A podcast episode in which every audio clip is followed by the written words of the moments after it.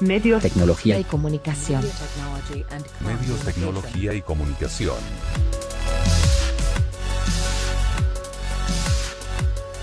Tecnología, comunicación y medios, el señor Martín Chávez, estudiante de la Universidad Nacional de Moreno y especialista en comunicación. ¿Cómo le va, señor Martín? Buen día. Buen día, Carlos. Muchas Sí, sí. gracias por la invitación, como todos los miércoles. Eh, y vamos a hablar un poco de lo, de lo que está pasando en la manera en la, que- en la cual lo- nos estamos eh, comunicando este último tiempo. Usted que es un especialista en el tema de comunicación, casi siempre por ahí abordamos temas que son digitales, redes sociales, ¿no? Eh, la tecnología metida con la comunicación, los medios.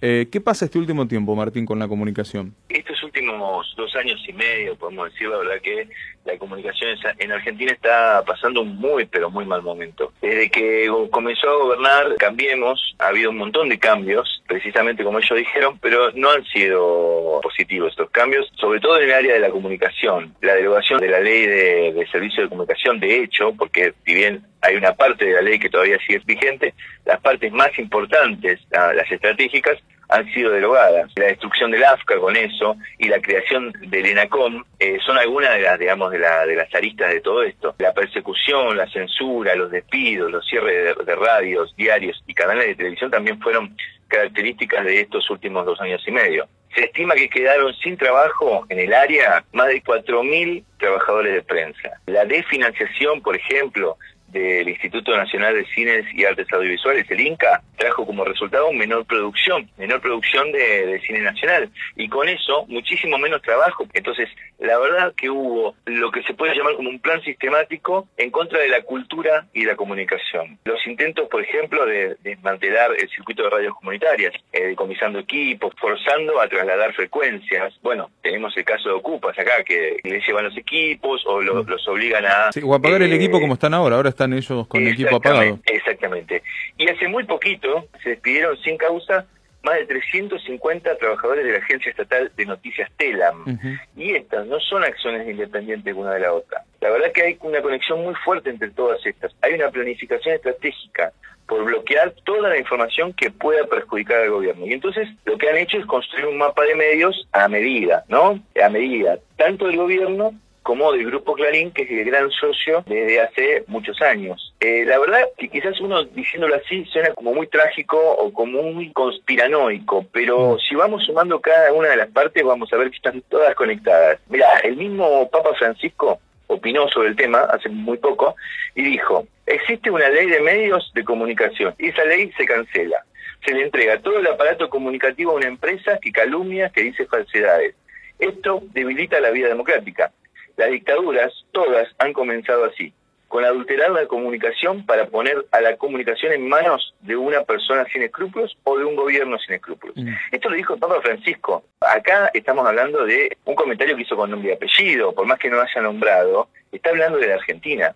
Está hablando de la Argentina, está hablando de Macri y está hablando de Clarín. Y es verdad, las dictaduras han comenzado así. Es muy cierto.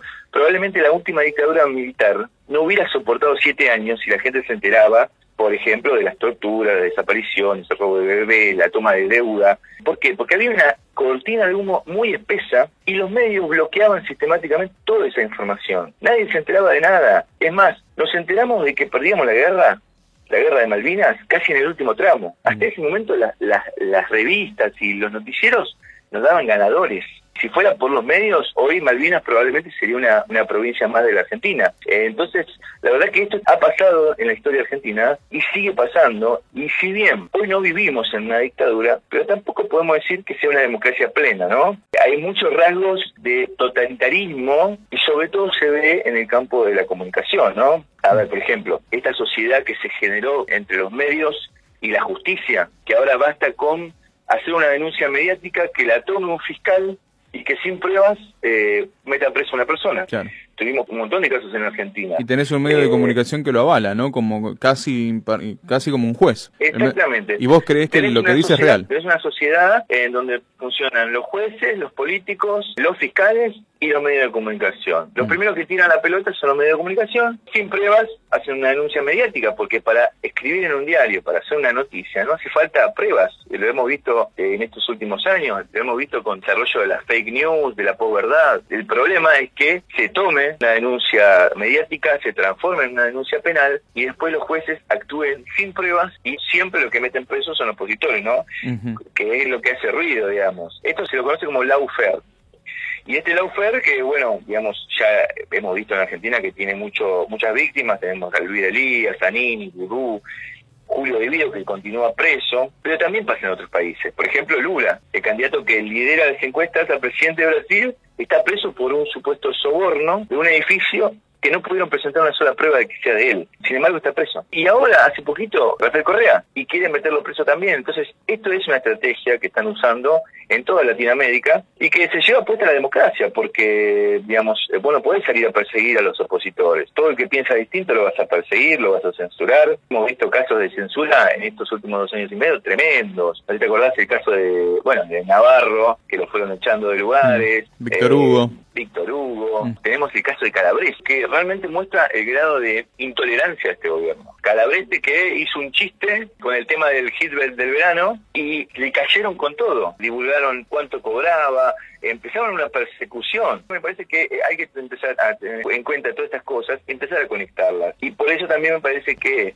eh, más allá de todo este panorama, esto también genera un protagonismo muy fuerte, por ejemplo, de las radios locales, de todas las radios comunitarias, alternativas, populares, porque la gente realmente quiere enterarse de lo que pasa y en algún momento empieza a darse cuenta de que viendo los mismos canales de televisión, escuchando la misma radio y leyendo los mismos diarios, eso no va a pasar. Así que bueno, me parece que está bueno reivindicar estos espacios como el tuyo, como el de muchos colegas en Moreno y en todos los municipios, porque hacen un laburo que realmente puede romper esa cortina de humo puede romper esa barrera, ese bloqueo impresionante que, que, tienen los grandes medios de comunicación, ¿no? Mm. Y que sumado a eso, eh, también en esta semana se aprobó la mega fusión de Telecom y Cablevisión, lo que va a hacer que tengan un acceso a esta mega empresa eh, al 80% del mercado.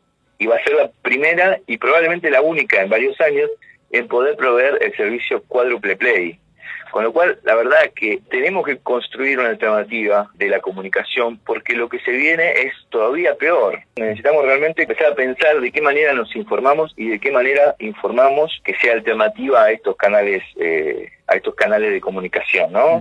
Mm. Sí, y empecemos a recordar la palabra monopolio de nuevo, ¿no?